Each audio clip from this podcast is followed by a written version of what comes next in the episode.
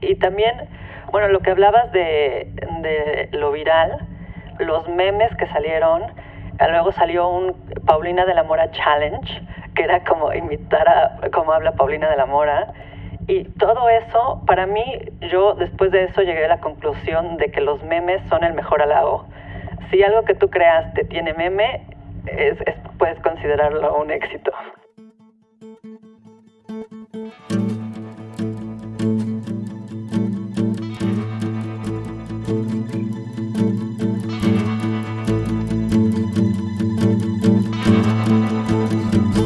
Su atención, por favor. Mi nombre es Roger Casas Alatriste y en este podcast conversaré con personas expertas en el mundo de la economía de la atención, ya sean creadores, curadores o consumidores de contenidos. Hoy en su atención, por favor, hablaremos con la guionista mexicana Mónica Revilla, conocida por series como La Casa de las Flores, Somos y Alguien tiene que morir. Mónica comenzó su carrera como guionista en el documental Café y en la ficción con la serie Juana Inés. Posteriormente recibió la beca de jóvenes creadores del FONCA para escribir la película El baile de los 41. Con Mónica Revilla hablaremos de cómo los contenidos locales pueden viajar con todos sus códigos, de la dificultad para vender ideas originales cuando las plataformas buscan propiedades intelectuales de éxito probado, y de su proceso creativo y de la importancia que tiene divagar y no hacer nada. Hola Mónica, ¿cómo estás? Muy bien, gracias. Encantadísimo de tenerte por aquí en el cañonazo para hablar de la economía de la atención y de tus trabajos. Pues mira, lo que me gustaría hablar es precisamente de eso, de tu trabajo y del germen, de lo más básico, ¿no? ¿Qué es lo que más te gusta de escribir o de ser escritora? Uy, qué pregunta. ¿Qué es lo que más me gusta?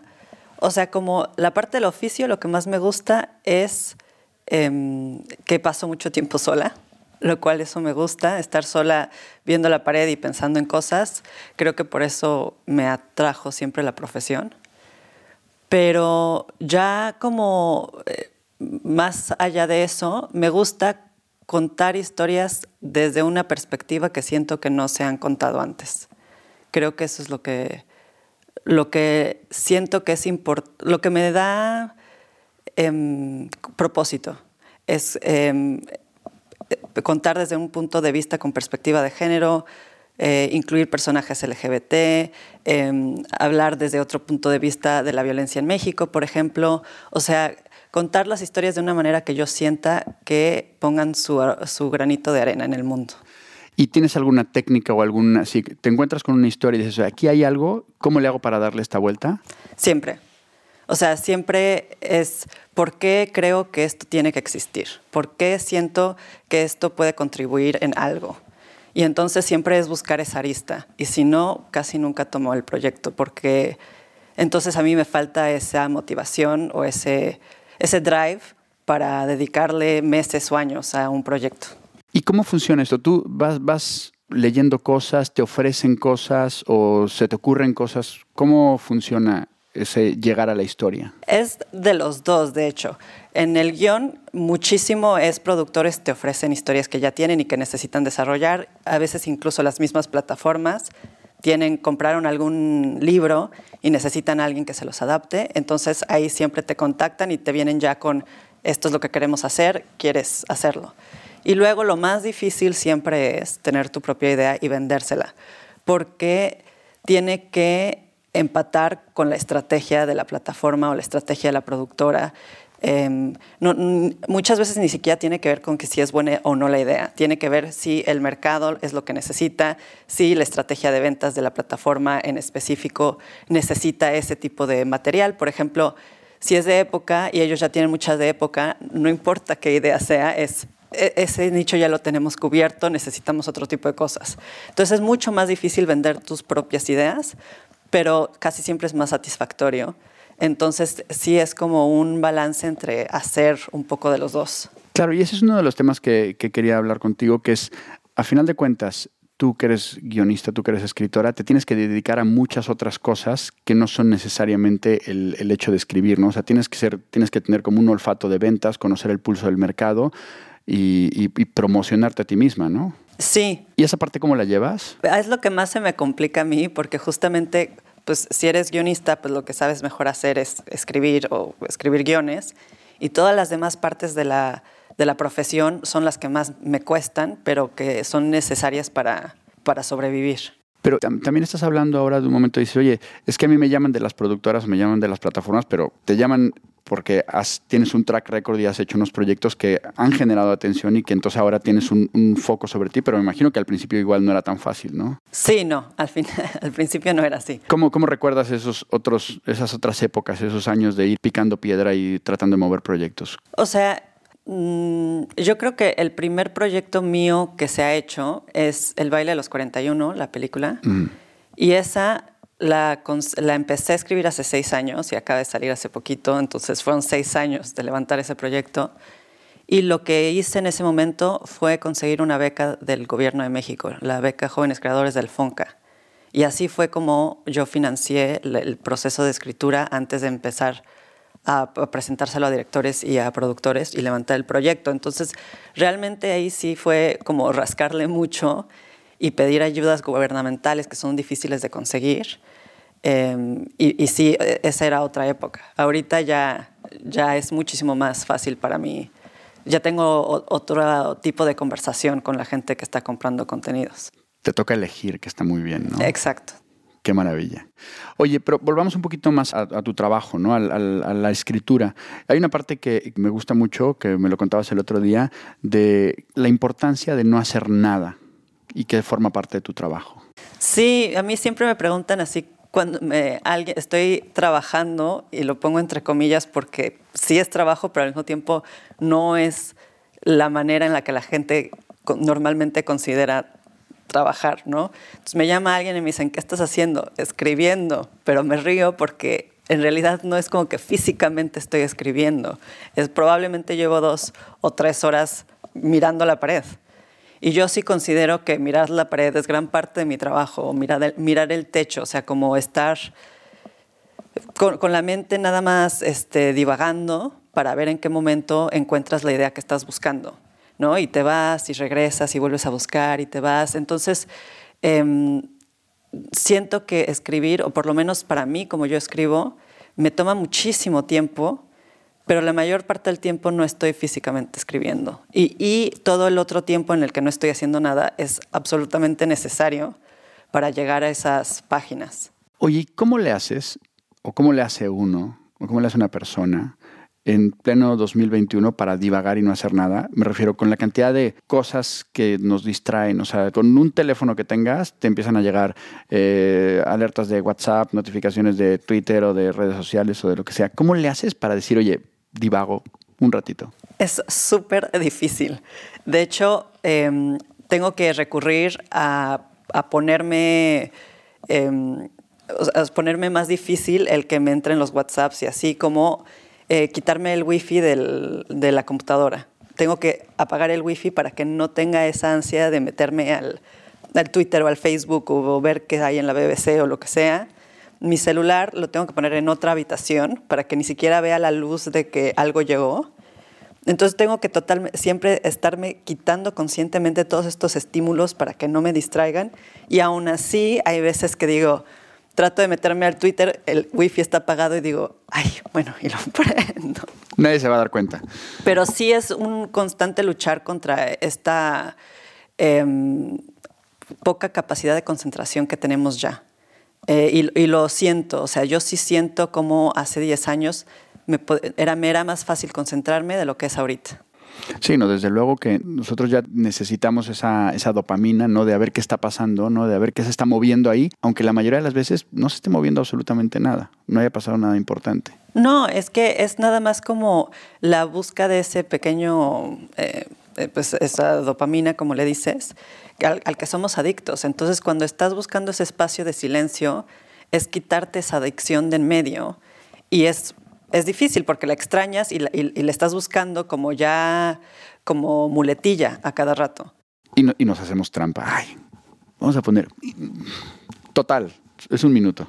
Totalmente. Y entonces es cómo, cómo controlas eso, ¿no? Y entonces hay veces que uso eh, técnicas así como eh, decirme, ok, me voy a dar 15 minutos. Y entonces 15 minutos de explorar todo el Internet y luego es como ya, ¿no? O ok, en tres horas otra vez, o no sé, como siempre estoy tratando de negociar con eso.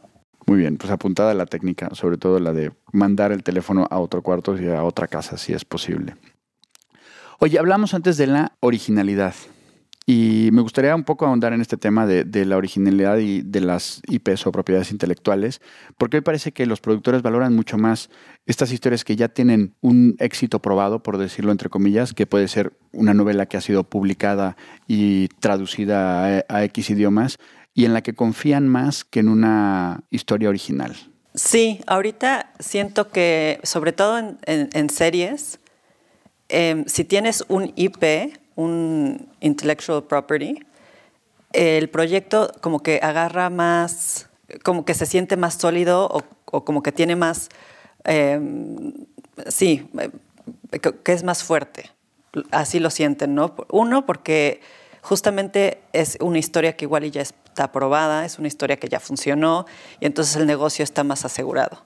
Y es un poco es así, pero también creo que hay otra cosa que es la cantidad de historias que necesita la máquina de las plataformas no, no, es tan fácil de alimentar.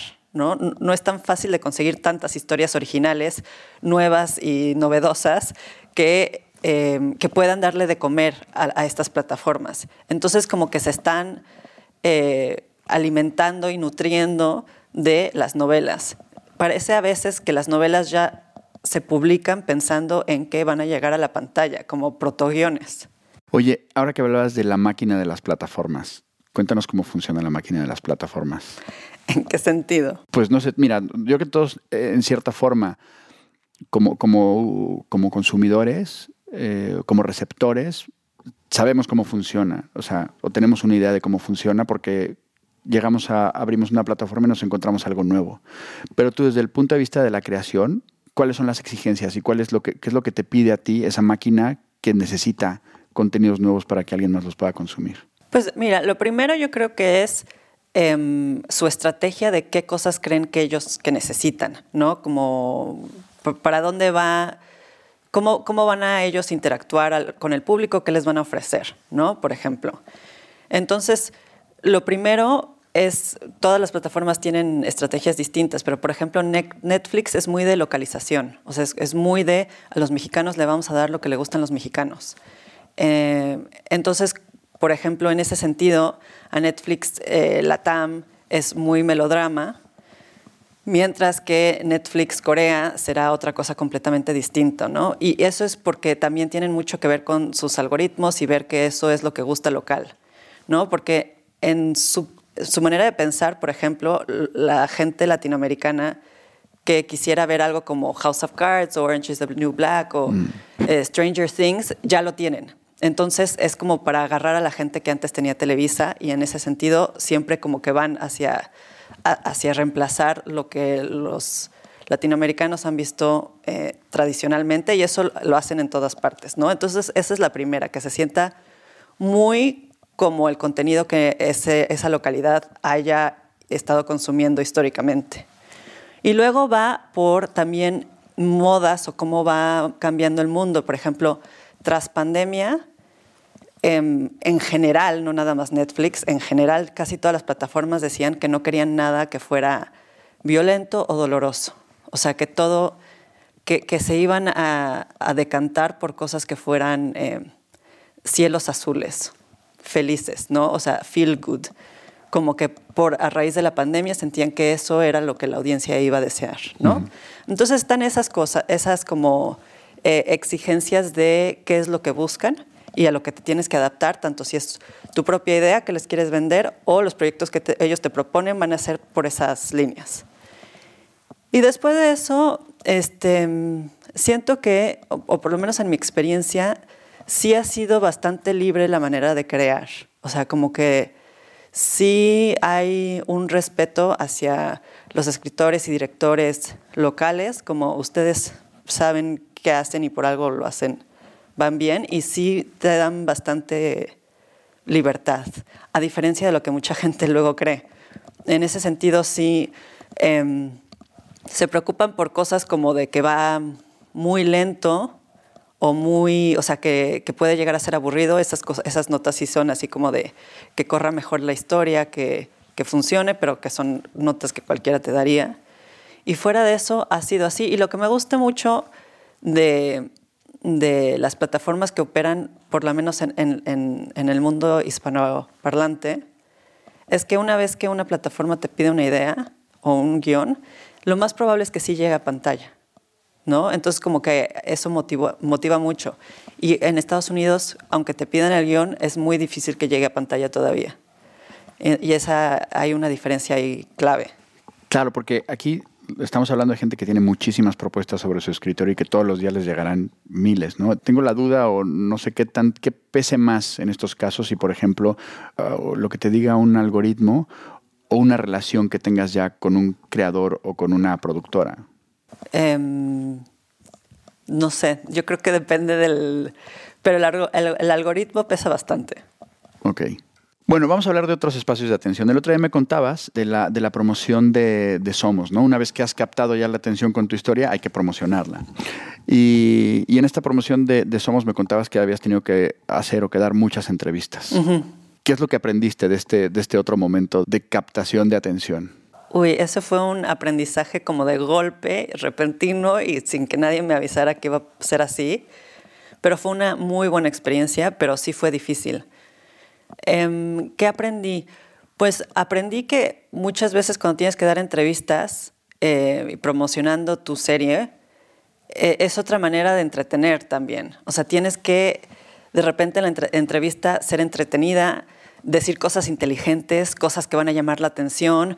Eh, tienes que ser elocuente y tienes que hacerlo en el segundo. O sea, es como muy como que me sentí como actriz, como empaticé mucho con los actores. Dije, ah, ok, ya entiendo qué hacen ellos, ¿no? Y era un poco así como, este, en, entrevista de radio, 3, 2, 1, ya, estamos aquí con Mónica Revilla y tú tenías que empezar diciendo algo interesante, algo que, emocionara al entrevistador que, entrevista a 10 personas en su programa.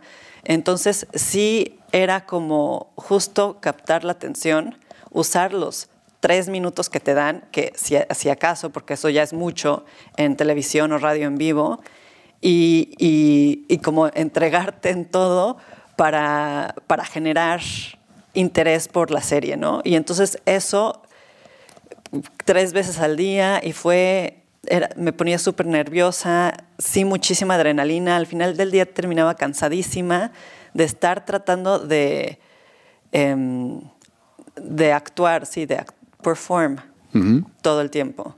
¿Y hubo alguna, alguna de estas entrevistas que haya sido como el momento estelar que haya dicho, o sea, terminó la entrevista y tenías el teléfono en llamas de que te estuvieran, que dijeras, esto captó muchísima atención?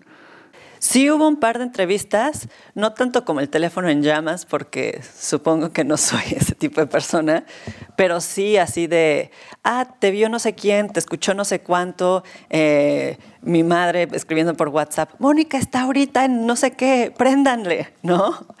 Sí, o sea, sí de que sin yo avisarle a nadie, muchísima gente me había visto, me había escuchado. Y, y, ahí es cuando te das cuenta que tanto alcance tuvo, cuando tú no avisas y aún así la gente se entera. Yo creo que esa es como eh, la manera objetiva de saber que llegó. Ok. Oye, y entrevistas aparte de todas las historias que has hecho, ¿cuál consideras que es como la que más atención haya captado y por qué crees que haya sido eso? Yo creo que por mucho La Casa de las Flores mm. ha sido, eh, sí, el, la serie en la que he trabajado con más, más sonada. Muchas cosas tuvieron que ver, yo creo. Una, que era de los primeros originals de Netflix. Entonces, en esa época, que no es tan lejana, 2018, uh -huh. eh, no, no estrenaba Netflix tantas cosas tan seguido. Entonces, sí, como que yo creo que se le puso especial atención a eso. También algo que ya como que el tiempo pasa muy rápido y a la gente se le olvida, pero sí fue la primera vez que se hizo una serie en México tan eh, como LGBT friendly a ese nivel. O sea, con personajes principales, no secundarios, trans, bisexuales, este, y como muy abierta, eh, Verónica Castro fumando marihuana, cosas así que fueron como la primera vez que se hacían en, una serie mainstream. Y, cuando salió la primera temporada, escandalizó un poquito a ciertas personas. Me acuerdo todavía de reseñas que decían, bueno, no vamos a juzgar a los personajes, juzgando, o sea, como aparte de la moral de los personajes, la serie está muy buena, o sea, se hacía hincapié en que, en que no estaban de acuerdo con la moral, cosa que para mí era súper extraño porque era así como de, ¿en qué momento, en qué momento tienen que los personajes, o sea, como entiendo que venimos de las telenovelas donde los personajes principales tienen que ser súper buenos y blancos de alma, ¿no? Y de repente estos personajes principales pues, pues causó un shock cultural que ni siquiera yo estaba muy consciente que existía. Y ya con el tiempo ya esas conversaciones terminaron, pero sí fue como, creo que sí vino a, a partir muchísimos estereotipos que teníamos antes de eso. Y luego en el extranjero se adoptó de otra manera, con otra mirada, que era más como el kitsch mexicano, que, yo creo que les, les gustó por otras razones, pero entonces también viajó muy bien. Sí, justo yo quería hablar de ese tema. Y, es que aquí pasó este momento, en 2018, que teníamos una oficina mucho más eh, chiquita y que en un momento dado tenías a gente, que aquí también somos de muchos lugares, ¿no? Gente obviamente de España, gente de México, pero gente de Colombia, gente de Venezuela, gente de Argentina. Y estábamos en un lugar, en una estancia todos y todo el mundo se ponía a repetir las frases y a, imitar a, el personaje de Paulina y demás. Y decía, ¿qué está pasando? sí. Y es maravilloso porque eso, o sea, había códigos que eran como muy, muy mexicanos y que dices, no, esto a lo mejor igual la gente no lo va a entender. Y que la gente no solamente lo entendía, sino que lo adoptaba. Sí. Y que creo que hay una parte de esa ruptura de tabúes internos en México que se dio y que eso a nosotros nos tocó más de lejos, pero yo creo que aquí también hubo una, una cierta ruptura de tabúes de, no, si haces chistes demasiado locales de un país, no los van a entender en otro. Y creo que para mí eso fue un meritazo tremendo. Sí, y también, bueno, lo que hablabas de, de lo viral, los memes que salieron, luego salió un Paulina de la Mora Challenge, que era como imitar a cómo habla Paulina de la Mora. Y todo eso, para mí, yo después de eso llegué a la conclusión de que los memes son el mejor halago. Si algo que tú creas te tiene meme, es, puedes considerarlo un éxito. Absolutamente.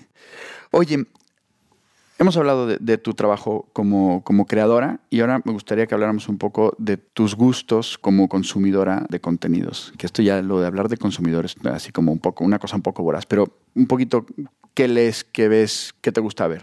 ¿Qué me gusta ver? A mí me gusta ver... Em, me gustan mucho las, las series mm, que son películas largas, o sea, que tienen esa calidad, porque mm, sí siento que ya hay mucha televisión chatarra de streaming y como que esto de los maratones de streaming, que, o sea, que te zampas en un fin de semana no sé cuántos, yo sí lo equiparo como con comer comida chatarra. O sea, que te echas todos estos como atracones y luego te sientes un poco culpable de haber malgastado tu tiempo así.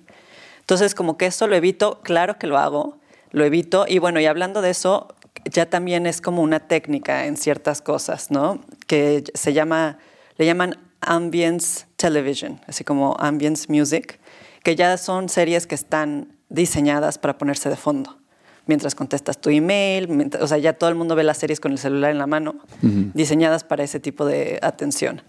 Y esas, pues sí, a veces lo hago, pero lo trato de evitar porque sí me da un poco de culpa al final.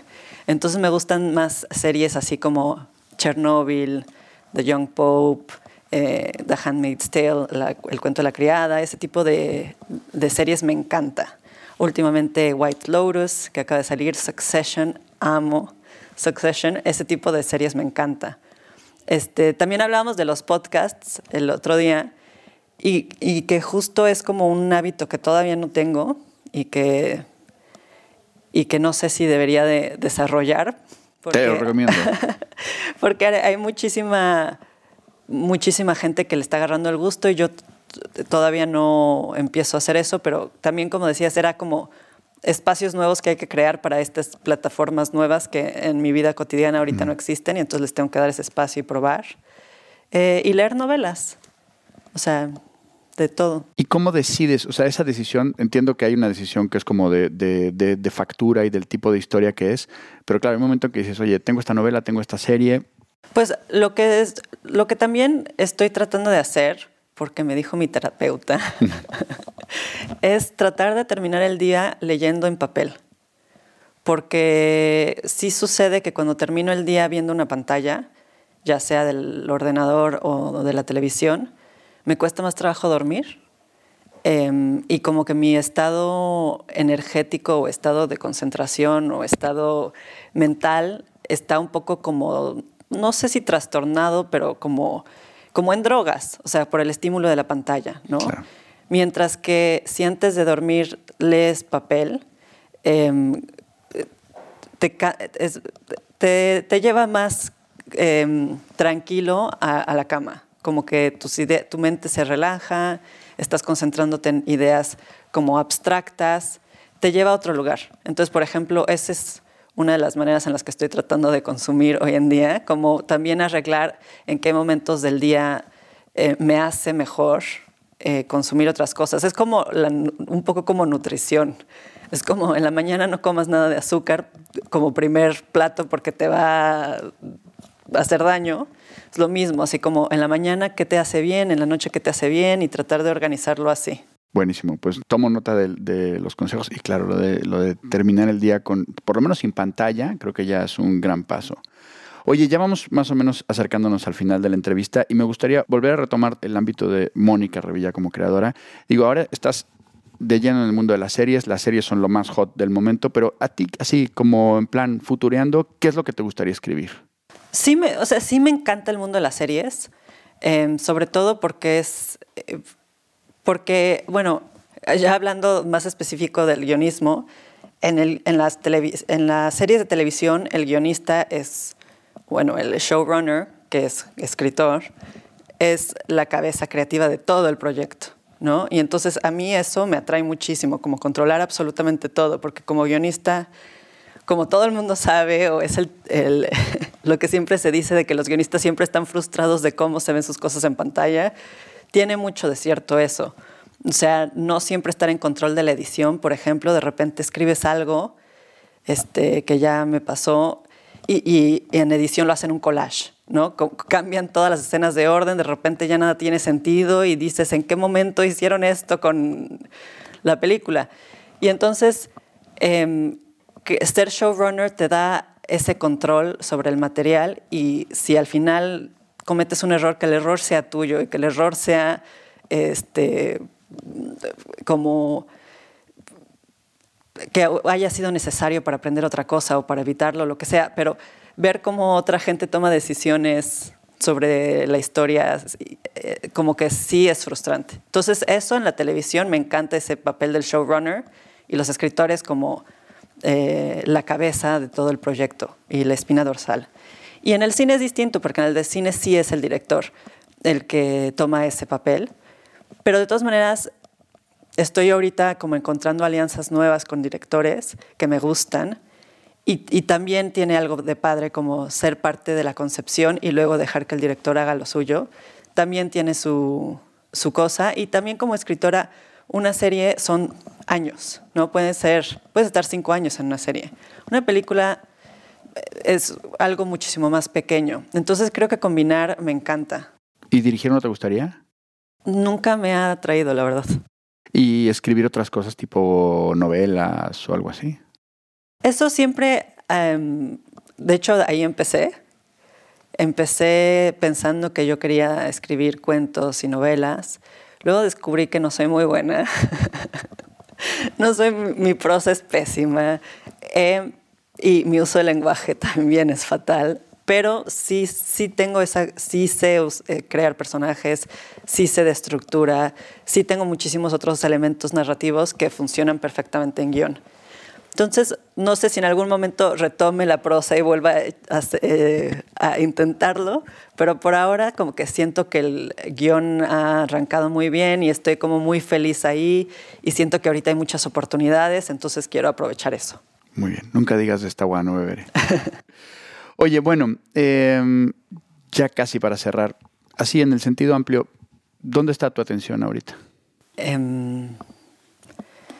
Mi atención ahorita está en, en tratar de salir mentalmente de esta pandemia, en tratar de encontrar una manera nueva de relacionarme con mi trabajo, eh, una manera nueva de, o no, ni siquiera nueva, o sea, como volver a plantear qué quiero hacer de ahora en adelante. Como mucha gente me di cuenta que estaba malgastando mi atención igual y trabajando demasiado, un poco workaholic, lo cual claramente me estaba haciendo daño y ya vi que mi, mi trabajo tiene que tener cierta parte de mi atención, pero, pero no toda.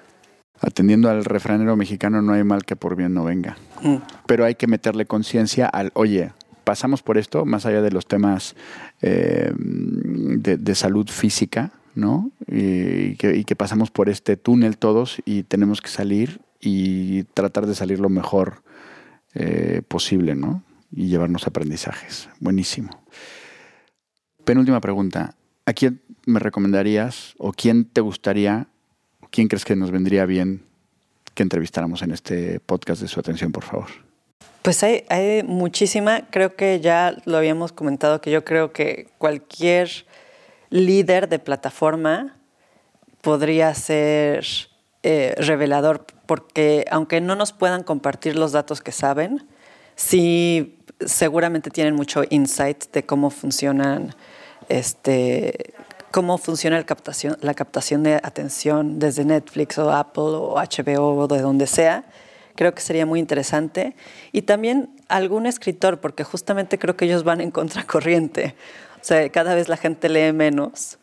Entonces sería interesante saber cómo le hace un escritor para hoy en día con las herramientas que hay. O sea, yo por ejemplo veo que se hacen trailers para libros, algo que nunca, que no existía antes. Entonces que estén agarrando como esas herramientas audiovisuales para promocionar algo que es este pues escrito en papel, también está interesante esa parte, me parece. Perfecto. ¿Algún escritor o escritora favorito tuyo que nos recomiendes? Pues ahorita la que se me viene a la mente y porque es buena amiga y porque escribí Somos con ella es Fernanda Melchor. Ah, pues te voy a encargar que me la conectes. Va. Oye, bueno, y lo último, ¿dónde podemos ver tus cosas? ¿Dónde podemos, eh, próximos estrenos que vayas a tener o para estar atentos y seguir las cosas que salen? Pues muchas de las cosas que he escrito están en Netflix. Entonces está ahí La Casa de las Flores, Alguien tiene que morir, El baile de los 41, Somos, están en Netflix. Entonces yo creo que ese es un, un buen lugar. Buenísimo.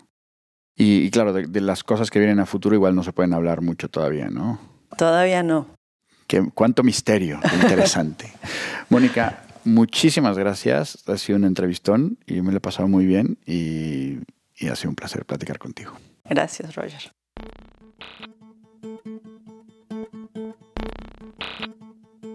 Esto ha sido Su Atención, por favor, el podcast que reúne a los mayores expertos del mundo de la economía de la atención. Si quieres saber más de este proyecto Transmedia, sigue las redes sociales del Cañonazo, LinkedIn, Instagram, Facebook, Twitter o nuestro sitio web www.suatencionporfavor.site. Este podcast, Powered by El Cañonazo, ha sido posible gracias a Producción Ejecutiva Isiar Sánchez Piesma. Dirección de producción, Manfredi Giannoni. Producción, redacción e investigación, Andreina Pérez Armas. Asistente de producción, Carlos Martínez Rico. Diseño gráfico, Carlos Lumbreras. Edición de sonido, Jesús Cuesta. Tema musical, Raimores y Roger Casas Triste. Diseño de audio y postproducción, Landho Audiovisual Solutions. Una idea original y dirección de Roger Casas Triste. Y como siempre, gracias por su atención.